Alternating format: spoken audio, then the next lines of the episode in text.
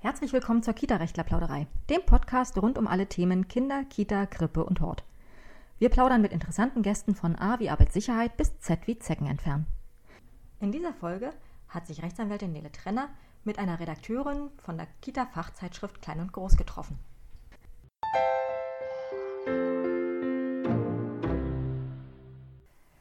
Hallo und willkommen zu einer neuen Folge der Kita-Rechtler-Plauderei.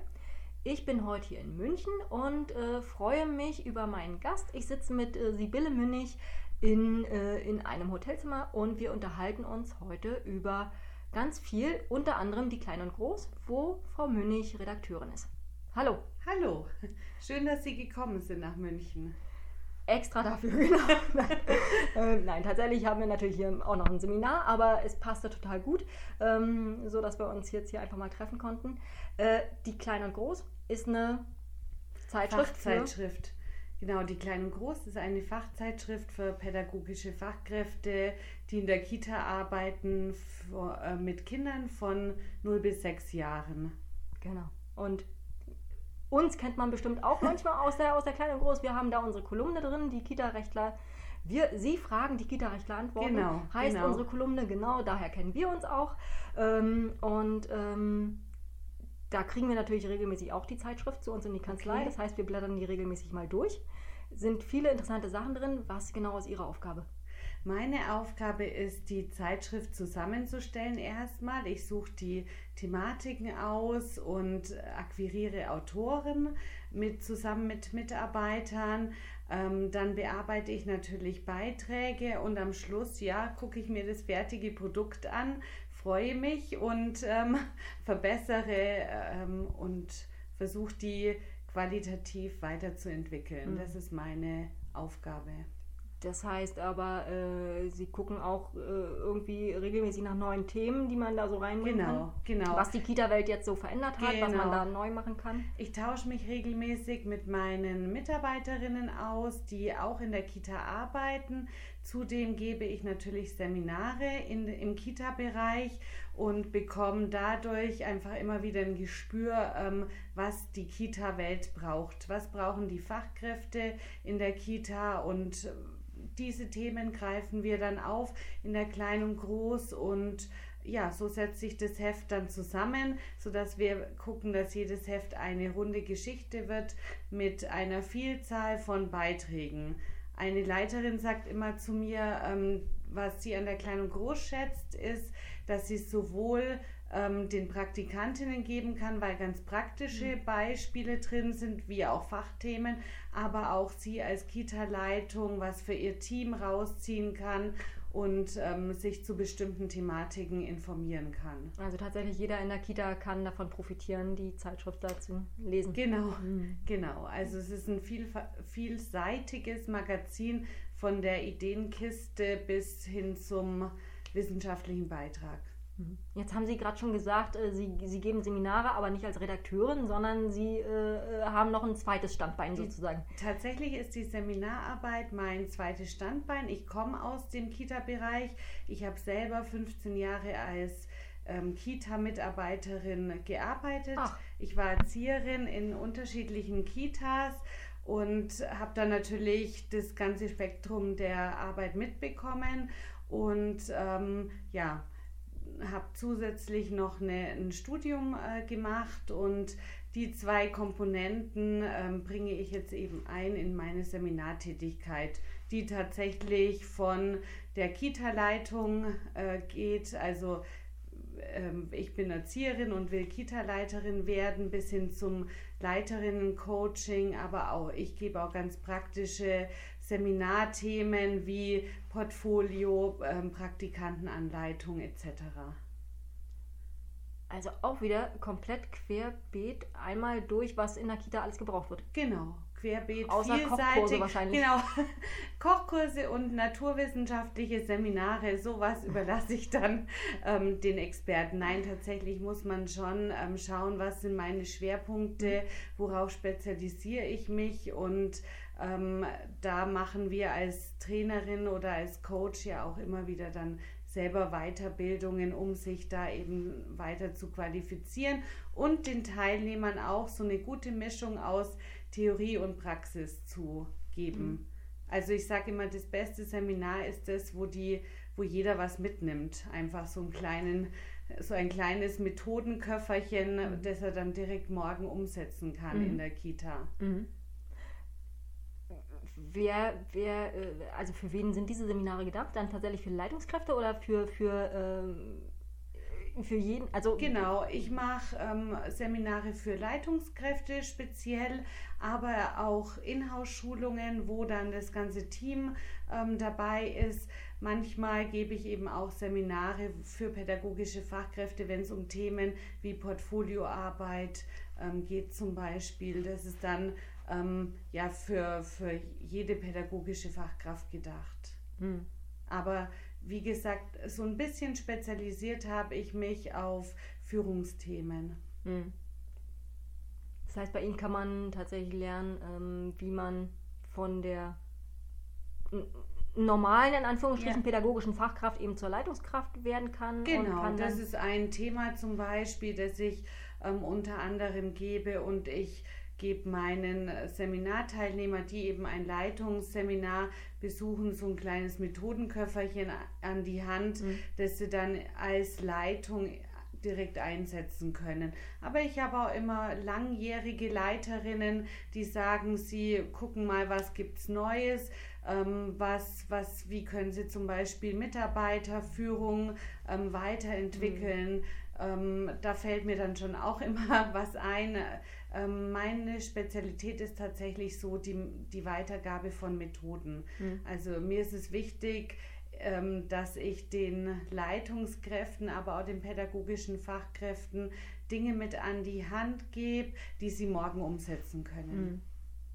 Was unterscheidet denn, ähm, beziehungsweise was, was muss man denn ähm, Mitarbeiterführung würde mir sofort, sofort einfallen, aber was muss man denn äh, tatsächlich noch unbedingt lernen, bevor man oder als um von der Erzieherin zur, zur Leitung, zur Leitungskraft mhm. werden zu können? Speziell würde ich jetzt sofort sagen, den Überblick zu behalten, mhm. ist als Leitung extrem wichtig. Über Kinder ähm, und über Mitarbeiter, über, kind, ne? über die gesamte mhm. Einrichtung. Mhm. Das ist so ein wichtiger Punkt, äh, den ich finde, den man lernen muss und Prioritäten zu setzen. Mhm. Also erstmal die Haltung zu entwickeln, ich setze Prioritäten mhm. von meinem vielfältigen Arbeitsschwerpunkt und manchmal fällt es dann tatsächlich auch schwer, wenn ich als angehende Leitung sage, ich bin jetzt in erster Linie Leitung und habe vielleicht im Büro mehr zu tun oder bei den Mitarbeitern wie bei den Kindern. Mhm. Also so, weil in erster Linie die Leute, die in der Kita arbeiten, wenn sie anfangen, war ja bei mir genauso, dann möchte ich mit Kindern arbeiten. Ne? Und dieser Schritt, diesen Schritt dann zu gehen, dass ich sage, ich ziehe mich von der ähm, Gruppenarbeit mit Kindern oder mhm. von der ähm, tatsächlichen pädagogischen Arbeit etwas zurück und ähm, lege meine unterschiedlichen Schwerpunkte auf ähm, die unterschiedlichen Aufgabenfelder, das ist manchmal ein großer Schritt, hm, den man sich bewusst äh, überlegen muss. Natürlich heißt es nicht, dass ich gar nichts mehr mit Kindern zu tun habe oder gar nicht mehr mit Kindern arbeite, aber es wird natürlich deutlich weniger in hm. der Praxis. Hm. Jetzt muss ich natürlich fragen, wie lerne ich denn den Überblick mir zu verschaffen? Den Überblick zu, zu ähm, behalten oder zu äh, beschaffen, lerne ich, indem ich manchmal aus Situationen einen Schritt zurückgehe, mhm. mir ähm, die Situation aus einer anderen Perspektive anschaue, ähm, vielleicht auch mich ähm, ein Stück weit vom Team einen Schritt raus aus dem Team mhm. gehe mhm. und gucke, wie ist die Konstellation, wie ist die Atmosphäre, aber auch eben ähm, gedanklich, ja, also indem ich mhm. gedanklich ähm, einen Schritt tatsächlich rausgehe und, und Einmal die Situation genau von, von der Seite oder von hinten oder von vorne oder von oben angucke. Hm. Das kann man eigentlich äh, überall gut gebrauchen, oder? Sicherlich immer. okay. Ähm, und jetzt die nächste logische Frage, die sich daran anknüpft. Wie lerne ich Prioritäten setzen? Sie müssen nicht alles verraten, weil die Leute sollen ja noch ihre Seminare Die sollen ja auch noch kommen, ne? Äh, aber Ähm, äh, die- nichtsdestotrotz, äh, mich interessiert das jetzt brennend, weil ähm, manchmal hat man schon durchaus das Gefühl so im Alltag, dass man irgendwie, man hat seine To-Do-Liste, äh, wird im Kita-Alltag ja identisch sein Mhm. als Leitungskraft. Man hat die To-Do-Liste, man weiß, das muss man alles noch schaffen. Die Liste wird einfach nur immer länger und nicht kürzer, obwohl man immer Zeug wegstreicht. Also muss ich Prioritäten setzen. Immer, auch ich in meinem Alltag. Ich habe auch vielfältigste Aufgaben und ich sage das auch oft und mir fällt es auch tatsächlich Mhm. ganz oft schwer, Prioritäten zu setzen. Ich ähm, lasse meistens die Leiterin gerade im Coaching ähm, alle ihre Aufgaben einmal aufschreiben, Mhm. was sie alles zu tun haben. Und ähm, die Also dann die äh, normalen die Aufgabenkategorien sozusagen. Genau, Mhm. die einzelnen Aufgaben, zum Beispiel vom, ähm, vom Elterngespräch bis hin zum, zur Projektarbeit mit Kindern oder zum Mitarbeitergespräch oder zu Telefonaten. Und ich lasse sie dann aufschreiben, ähm, wie viel Zeit sie glauben, für das Einzelne zu benötigen in einer ganz normalen Woche. Mhm. Und man ist manchmal erstaunt, wie viel kleine Aufgaben viel Zeit benötigen. Mhm. Und den zweiten Schritt, den ich sie dann machen lasse, ist, dass sie ihren Energiefaktor daneben schreiben. Also, dass sie daneben schreiben, wie viel Energie brauche ich für die Aufgabe. Und ähm, dies, die, Versuchen Sie mal das Genau, also die Energie, der Energiefaktor ist zum Beispiel ähm, eine Aufgabe, ähm, die mir leicht fällt, kostet mich einen Energiefaktor. Mhm. Eine Aufgabe, die mir nicht so leicht fällt oder für die ich mich vielleicht erst überwinden muss oder wo ich noch mehr Infos brauche, die kostet mich ähm, fünf oder sieben Energiefaktoren. Und ähm, diese zwei Komponenten von Zeit und Energie ähm, lasse ich sie dann, ähm, lasse ich meine Leiterinnen, ähm, ja, ich lasse im Endeffekt darauf blicken, um erstmal ein Gespür dafür zu ko- bekommen, was sind denn eigentlich alles meine Aufgaben und wie viel Zeit und wie viel Energie brauche ich dafür. Und der zweite Schritt ist dann erst so, ich mache mir meine To-Do-Liste, weiß dann, wie viel Zeit ich ungefähr für was brauche und wie viel Energie und ähm, kann dann eben an einem Tag ähm, gucken, was schaffe ich denn überhaupt, Mhm. ja, ohne mich zu überfordern. Natürlich brauche ich immer noch, im, im Kita-Bereich ist es so, jeder Tag bringt neue Überraschungen. Also ich sollte mir nicht eine To-Do-Liste schreiben, die bis unten hin voll ist, sondern ich brauche immer auch noch einen Puffer für Mhm. Spontanität. Mhm. Und natürlich gibt es dann das Klassische, ich ordne von nach Prioritäten, ja. Also kann ich heute erledigen, muss ich heute erledigen oder morgen ähm, oder kann, es kann auch nur bis morgen warten Mhm. und so weiter. Mhm. Und ähm, ich empfehle immer, ähm, nicht auf eine To-Do-Liste nicht mehr als fünf große Aufgaben zu schreiben für den heutigen Tag. Huch. Ich weiß, das wird auch schwer, zudem manchmal Kolleginnen ja auch noch was auf meine Mhm. To-Do-Liste schreiben. Mhm. Ähm, aber zumindest fünf große Dinge, also die Mhm. unbedingt erledigt werden müssen.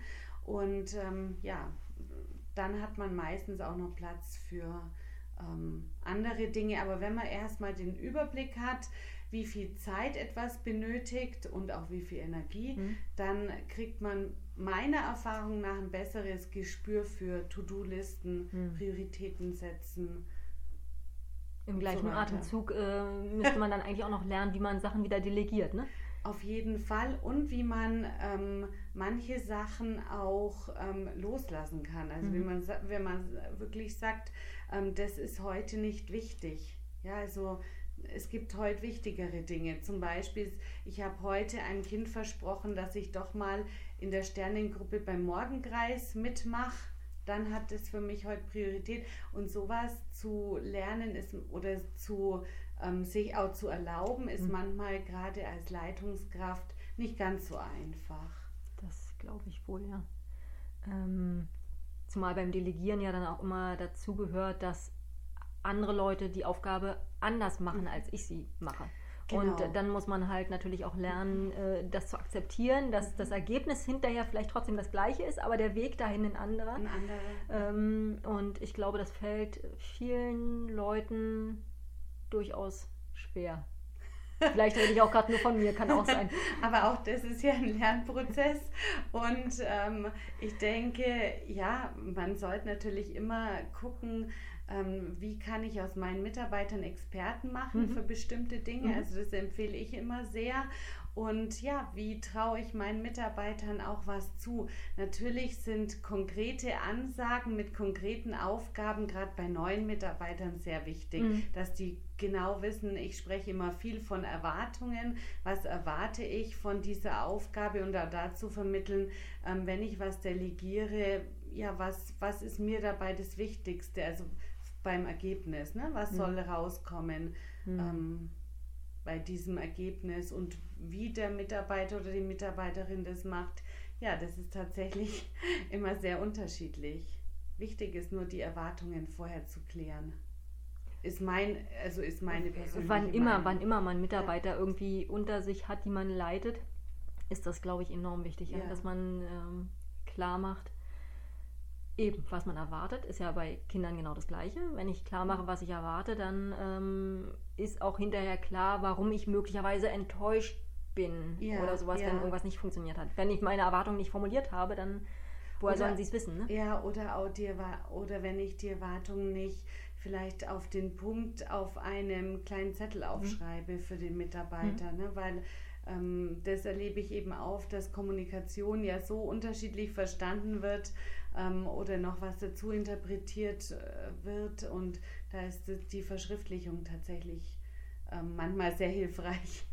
Kommunikation ist ein gutes Stichwort. Kommunikation in Kitas, gibt es da irgendwie, stellen Sie, ich weiß nicht, ich werfe jetzt einfach mal in den Raum, äh, irgendwie ein Nord-Süd-Gefälle möglicherweise fest, was die Kommunikationsfähigkeiten angeht?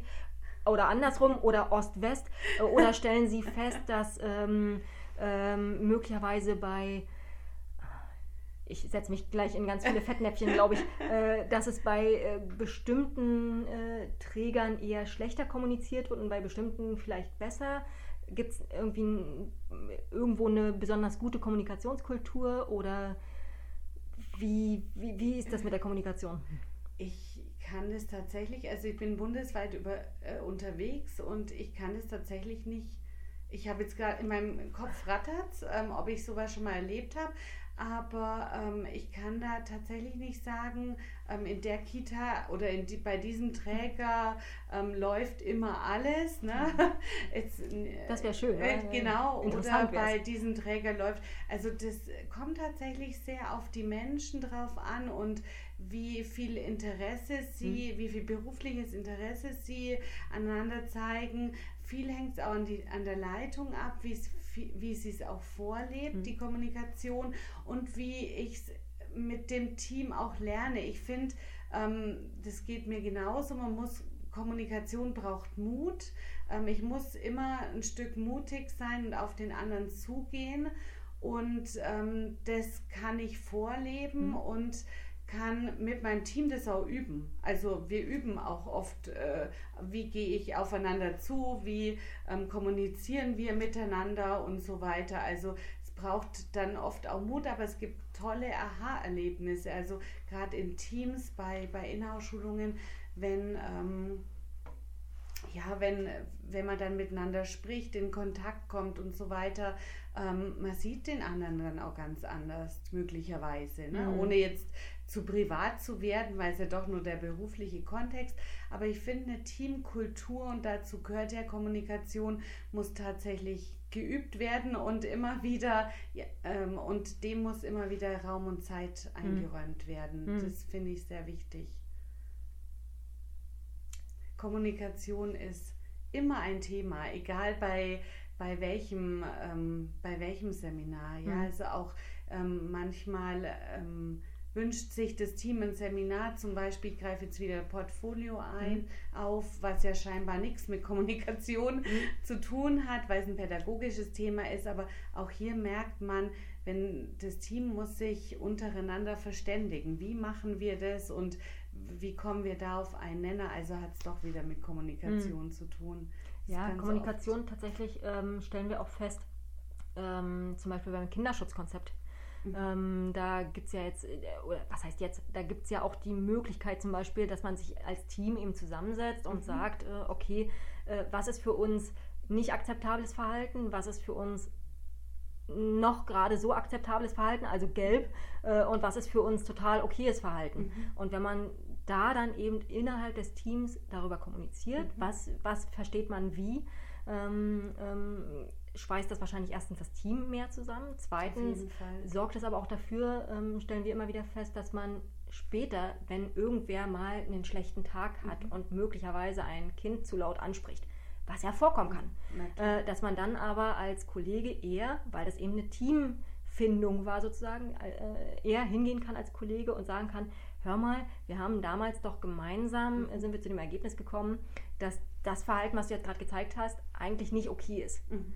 Ähm, und äh, das, es geht ja in diese Richtung auch, eben dieses gemeinsame Kommunikation finden, eine Basis finden okay. äh, und darauf dann, ähm, daraus geht das Team, glaube ich, auch enorm gestärkt hervor. Natürlich und auch ähm, diese Teamzeit einzuräumen, also ein, ein Team, in dem eine Teambesprechung, in dem das Team auch, es muss gar nicht lang sein, aber immer wieder fünf Minuten oder zehn Minuten ähm, Zeit hat, um miteinander zu kommunizieren über ein bestimmtes Thema oder äh, um sich einfach auch äh, kennenzulernen. Mhm. Ja, also das finde ich enorm wichtig. Ähm, gerade wenn es dann schwierig wird, man braucht einfach erstmal, man sagt ja, Smalltalk ist so ein eine Beziehungsstärker in der Regel und ähm, die Beziehung muss einfach gefestigt sein, weil sonst kann ich meiner Kollegin äh, nichts äh, oder schwer was sagen, was mit Kritik verbunden ist, zum Beispiel. Mhm. Also ähm, wenn ich Nehmen wir mal an, ich komme in eine, ich komme in eine Gruppe, in die ich normalerweise nie komme und ähm, sage sofort zur Kollegin, ähm, mich stört das und das. Mhm an deinem Verhalten oder in der, in, ähm, ja, in deiner... Dann ist sofort Abwehrhaltung, oder? Genau, mhm. natürlich, dann ist sofort Abwehrhaltung. Habe ich aber eine ähm, Gesprächskultur in meiner Einrichtung, also haben wir das geübt zum Beispiel, dass wir Kritik auf der sachlichen Ebene äußern oder Kritik auf eine ganz bestimmte Situation immer beziehen. Das finde ich ganz wichtig, dass sich die Kollegin nicht im Ganzen kritisiert wird, sondern eben nur halt diese Situation hinterfragt wird, ähm, ist es einfach wahnsinnig wichtig. Ich mache zum Beispiel mit Teams ganz oft ähm, die Übung, dass jeder ähm, unter eine Decke, also ein ganz einfaches Spiel, jeder legt unter eine Decke etwas, mit dem er ganz viel zu tun hat in mhm. letzter mhm. Zeit. Mhm. Und ähm, dann nimmt jede Kollegin ein ein Teil raus und rät oder fragt, wem gehört es. Mhm. Und derjenigen oder demjenigen, der es gehört, der erzählt kurz was dafür eine, was dazu. Eine ganz einfache, simple Übung, aber es ist für mich wichtig, dass die ähm, Kollegen aneinander Interesse mhm. ähm, bekunden. Also dass ich frage im beruflichen Kontext natürlich, was, was ist dir gerade wichtig? Was ist bei dir in der Arbeit mit Kindern oder mit Eltern gerade wichtig? Also dass man einfach einen Zugang zueinander findet, weil dann ist es leichter, auch Kritik zu äußern, mhm. ne? wenn, wenn die Basis einfach stimmt. Mhm. Das klingt sehr intensiv. Das klingt auch, als müsste man da, wenn man es wirklich machen möchte, äh, als müsste man da durchaus äh, Zeit investieren, nicht nur in das Seminar, mhm. was ja schon sinnvoll ist, sondern dann auch tatsächlich das regelmäßig einfach üben mhm. und leben. Ne? Mhm. Weil wenn man es nicht lebt, dann ist das äh, wahrscheinlich ziemlich schnell wieder verpufft, die Wirkung. Genau, also deswegen ähm, gebe ich in meinen Inhouse-Seminaren zum Beispiel ganz so ganz einfache Übungen wie diese Deckengeschichte mhm. oder ähm, ja so, so, so ein, ganz einfache Teamstärkungsübungen, mhm. die vielleicht gerade mal fünf bis zehn Minuten dauern, ähm, sehr gern weiter, weil ich weiß, ähm, man muss da regelmäßig dran arbeiten. Mhm. Ne, das ist der Schlüssel dazu, weil ähm, erst daran zu arbeiten, wenn der Konflikt da ist oder wenn, wenn das Team. Ist wahrscheinlich extrem schwierig, ja. Ist sehr schwierig, mhm. ja. Weil eigentlich soll es ja den Konflikt äh, im besten Fall verhindern genau. oder ihn schon an der Wurzel packen, wenn er noch ganz klein ist. genau. Äh, aber das muss man ihm natürlich auch erkennen. Das heißt, Konflikte erkennen ist wahrscheinlich auch so ein, so ein Punkt, wie man, wie man Konflikte rechtzeitig erkennen kann. Ja, und Konflikte sind immer ein, ein äh, heikles Thema, beziehungsweise ähm, ich muss mich erstmal mit meiner Haltung auseinandersetzen. Wie stehe ich zu Konflikten? Mhm. Finde ich Konflikte bereichernd, also dass man eben einfach mal über was diskutiert? Ähm, ja, oder ist es mir wichtig, immer die Harmonie zu halten? Ist wahrscheinlich manchmal ein bisschen schwierig, Mhm. ähm, weil es einfach wichtig ist, miteinander über bestimmte Dinge zu reden. Ja, es ist zumal ja auch die Frage ist, kann man sich überhaupt als Gruppe, als Genau. Team fortentwickeln, wenn man äh, nie irgendwie einen. eine Diskussion, Eine Diskussion, hat oder genau. unterschiedliche Meinungen sich anhört. Mhm. Ne, das ist ähm, ja ist schon ein wichtiger Bestandteil. Also Sie sehen, äh, mein Schwerpunkt ist wirklich auch, oder einer meiner Schwerpunkte ist die Teamarbeit, weil meine Meinung ist, wenn das Team stimmt in einer Einrichtung, also oder wenn eine gelungene Teamarbeit ähm, stattfindet, dann ist so viel Pädagogik oder gute Pädagogik oder Qualität einfach machbar. Hm. Hatten Sie denn schon mal das Problem, dass Sie irgendwie ähm, sozusagen eigentlich als Feuerlöscher, äh, als Feuerwehrfrau geholt wurden, weil wir haben hier ein riesengroßes Problem, das Team versteht sich gar nicht mehr und Sie sollten dann irgendwie gucken, wie Sie das Team wieder zusammenkitten? Oder gab es sowas mal? Ähm, sowas äh, kommt manchmal vor, sehr selten allerdings, ähm, weil ähm, ich der Meinung bin, es ist total schwer, ähm, wenn ich als Feuerlöscher in eine Einrichtung komme ähm, und die mich nicht kennt. Mhm. Also die Leute sollen sich jemand öffnen, den sie äh, dem äh, sollen sich jemanden öffnen, den sie überhaupt nicht kennen, zu dem sie ähm, äh, vielleicht erst Vertrauen Mhm. aufbauen. Und dann ähm, habe ich schon erlebt, dass dann äh, eben in einem Team, ähm, wenn ich Probleme ansprechen wollte, auch gesagt wird, nein, bei uns ist alles in Ordnung. Mhm. Also so eine Art Schutzhaltung ist Mhm. auch völlig, verstehe ich, ist legitim. Ich würde jetzt auch nicht jedem ähm, Fremden erzählen, was, was meine Probleme Mhm. sind. Ne? Oder wie, ähm, ja, tatsächlich ist dann die Aufgabe als Coach oder als, ähm, ja, als Coach oder als Mediatorin,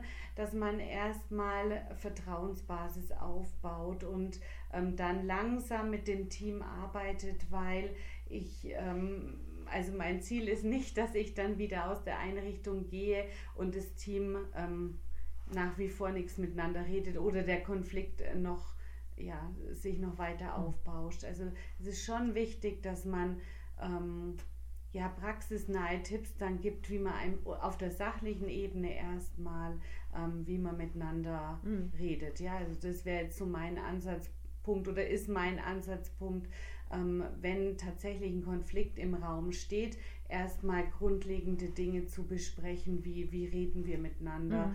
Oder was, ist, was erwarten wir auch voneinander, weil oft sind es ja auch ähm, Erwartungen, die nicht erfüllt werden ne, bei Meistens, einem glaub ich. Konflikt. Mhm. Ja, ganz oft. Hm. Ähm, Sie sagten gerade Mediatorin. Sind Sie auch Mediatorin?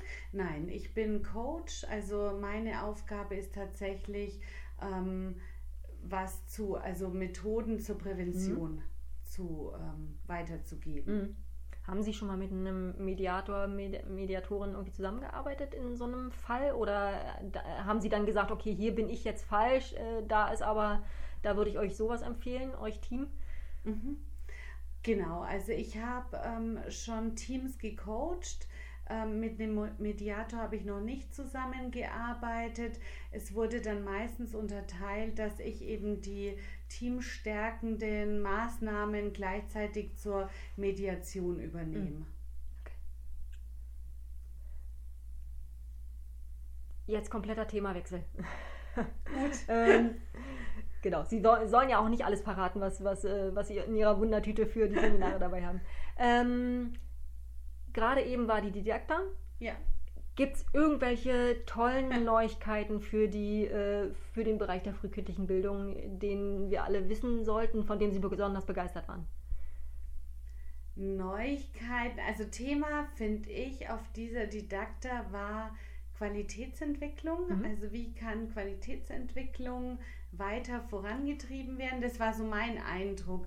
Es hat sich ähm, in Seminaren weiter gespiegelt oder ge- wiedergespiegelt, aber auch bei den unterschiedlichsten Ausstellern. Ne? Also das Wert auf Qualität oder Qualitätsentwicklung ähm, gelegt wird. Es wird Qualität bei der, bei der Betreuung, Qualität bei der überall, Ausstattung? Überall. Okay. Mhm. Also es hat sich für mich sehr, also Ausstattung und Betreuung, also Räume und ähm, Qualität spielen ja auch mhm. immer eine Rolle. Mhm. Also ich finde es, ähm, es hat sich überall wieder gespiegelt und was sich auch wieder gespiegelt hat, äh, sind einfach individuelle ähm, Konzepte. Also sowohl in der äh, Beratung wie auch bei der Raumausstattung wie auch bei ähm, unterschiedlichsten Materi Materialien. Mhm. Ähm, dieses die Individualität. Also ich glaube, jeder hat erkannt oder jeder oder viele ähm, Aussteller haben erkannt,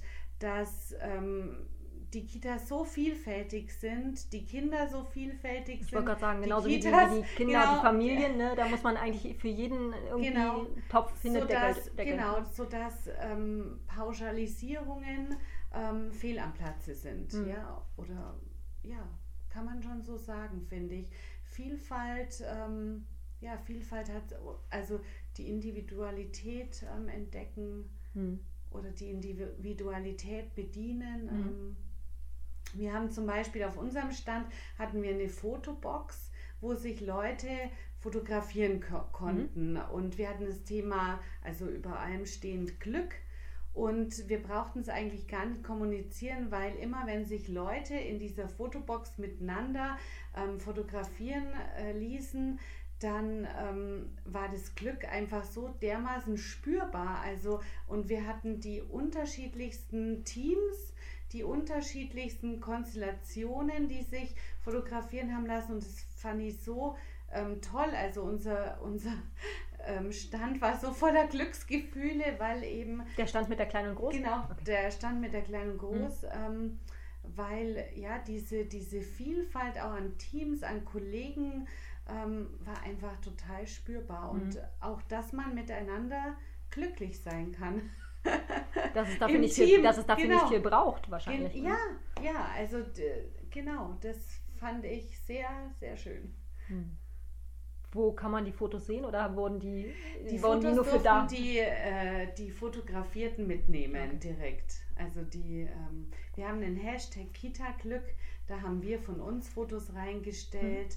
Mhm. Ähm, weil auch natürlich als, als Redaktionsteam macht sowas Freude. Wir sind ja auch ähm, Leute, die miteinander arbeiten. Mhm. Aber tatsächlich ist mir wieder mal auf der Didakta, wenn so viele Fachkräfte ähm, an einem vorbeilaufen oder diesmal sind sie ja glücklicherweise noch länger stehen geblieben wie ähm, äh, eben durch diese Fotobox und ähm, da fiel mir einfach wieder mal diese Vielfalt auf, die sich überall widerspiegelt in von, von Alter, also von, von verschiedensten Altersgruppen in Kitas, äh, wirklich von der ähm, 15-jährigen Praktik oder von der 16-jährigen Praktikantin bis mhm. hin zur ähm, vor der Rente stehenden Mitarbeiterin und alle ähm, waren, ja, haben, hatten Spaß beim Fotografieren und es brauchte nicht viel, es stimmt. Hm.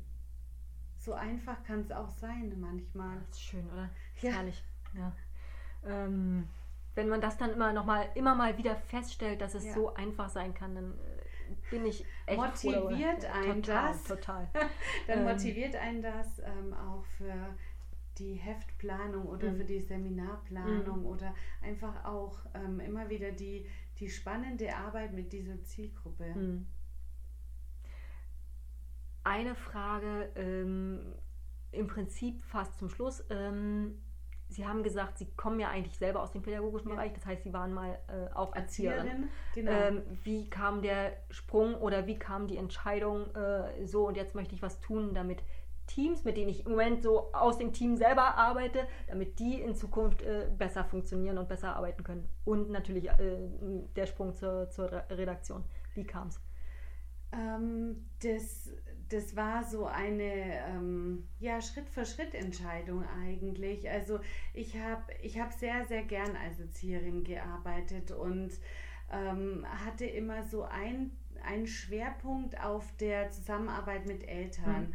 Also ich war oft wo Kommunikation ja auch wo extrem Kommunikation wichtig ist. Mhm. extrem wichtig ist und die Zusammenarbeit mit Eltern hat äh, mir immer viel Freude bereitet. Ja, also ich hatte ähm, auch die unterschiedlichsten Eltern, ähm, die also das ganze Spektrum an Eltern und ähm, da habe ich mich entschlossen, eine, ein Zusatzstudium äh, mit äh, dem Themenschwerpunkt ähm, Psychotherapie zu machen, wo man eben Methoden lernt, ähm, wie kann ich ja, Kommunikation weiterentwickeln und so weiter.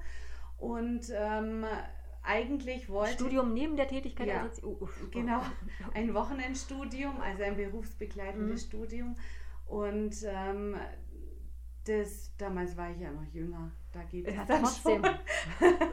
Und ähm, da, ähm, das, das war einfach immer auch so mein Plan, ähm, in die in die Elternberatung zu mhm. gehen und wie das Leben dann oft so spielt. Ähm, ich hatte mich dann entschlossen, ähm, selbstständig äh, sein zu wollen nach diesem Studium. Ich habe dann auch noch eine, Tätig eine, eine kleine Ausbildung zur Entspannungstrainerin gemacht, weil ich gemerkt habe, okay, Kommunikation ist wichtig und Methoden sind wichtig, aber auch Entspannung ist wichtig dabei. Mhm. Und das war, war mir eben auch so ein wichtiger Schwerpunkt. Und ähm, ja, wie das Leben so spielt, ähm, hat mich dann... Ähm, haben mich dann Leiterinnen ähm, auch für Seminare gebucht und ich habe ähm, so in den Vorgesprächen gemerkt, dass die Leiterinnen oder die Leiter eben ähm, auch nochmal ähm, andere Beratung oder ja, Unterstützung brauchen.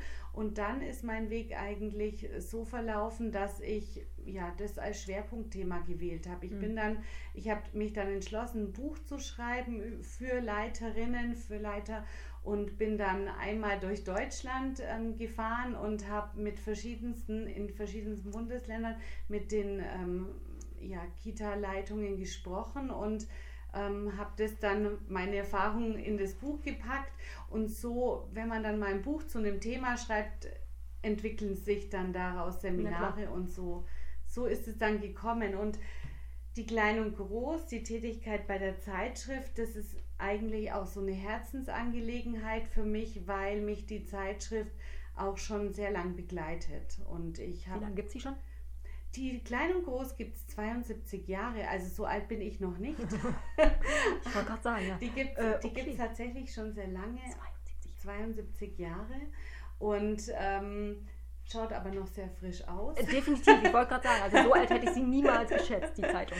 Und, und ähm, das, äh, das hat mir immer Freude gemacht, da auch mhm. mitzuarbeiten als Autorin und ähm, genau, jetzt bin ich da Redakteurin und es macht mir immer noch sehr große Freude und ähm, Zeitschrift ist einfach auch so was, was ich sehr gern mache. Hm. Aber die Elternkommunikation ist dann im Prinzip jetzt äh, mehr oder weniger genau, komplett raus. Das, äh, die Elternberatung, das äh, war dann nicht mehr so aktuell. Also es waren einfach auch Zeitgründe. Ich habe dann einfach meinen Fokus auf hm. die, auf die Leitungs, auf das Leitungscoaching gelegt und ähm, oftmals ist es so, man entwickelt dann Seminare auch aufgrund von Anfragen. Mhm. Ja, also äh, jemand fragt einen an, ähm, wir, wir hätten gern ein Seminar zu dem und dem Thema und dann überlege ich, ob ich das ähm, mir zutraue oder ob ich die Kompetenzen dafür besitze und entwickle daraus eben dann ein Seminar und ähm, ja, so, so, entwickelt sich das dann mhm. oftmals. Super. Ich fand es sehr spannend. Vielen Dank. Sehr, sehr gerne. Vielen Dank für die interessanten Fragen. Ich habe mir Mühe gegeben, ja. Ähm, genau. Wir, äh, ich hoffe, die, die Zuhörer finden es genauso spannend. Äh, und vielen Dank. Sehr gerne. Vielen Tschüss. Dank auch fürs Zuhören. Ja. Tschüss. Tschüss.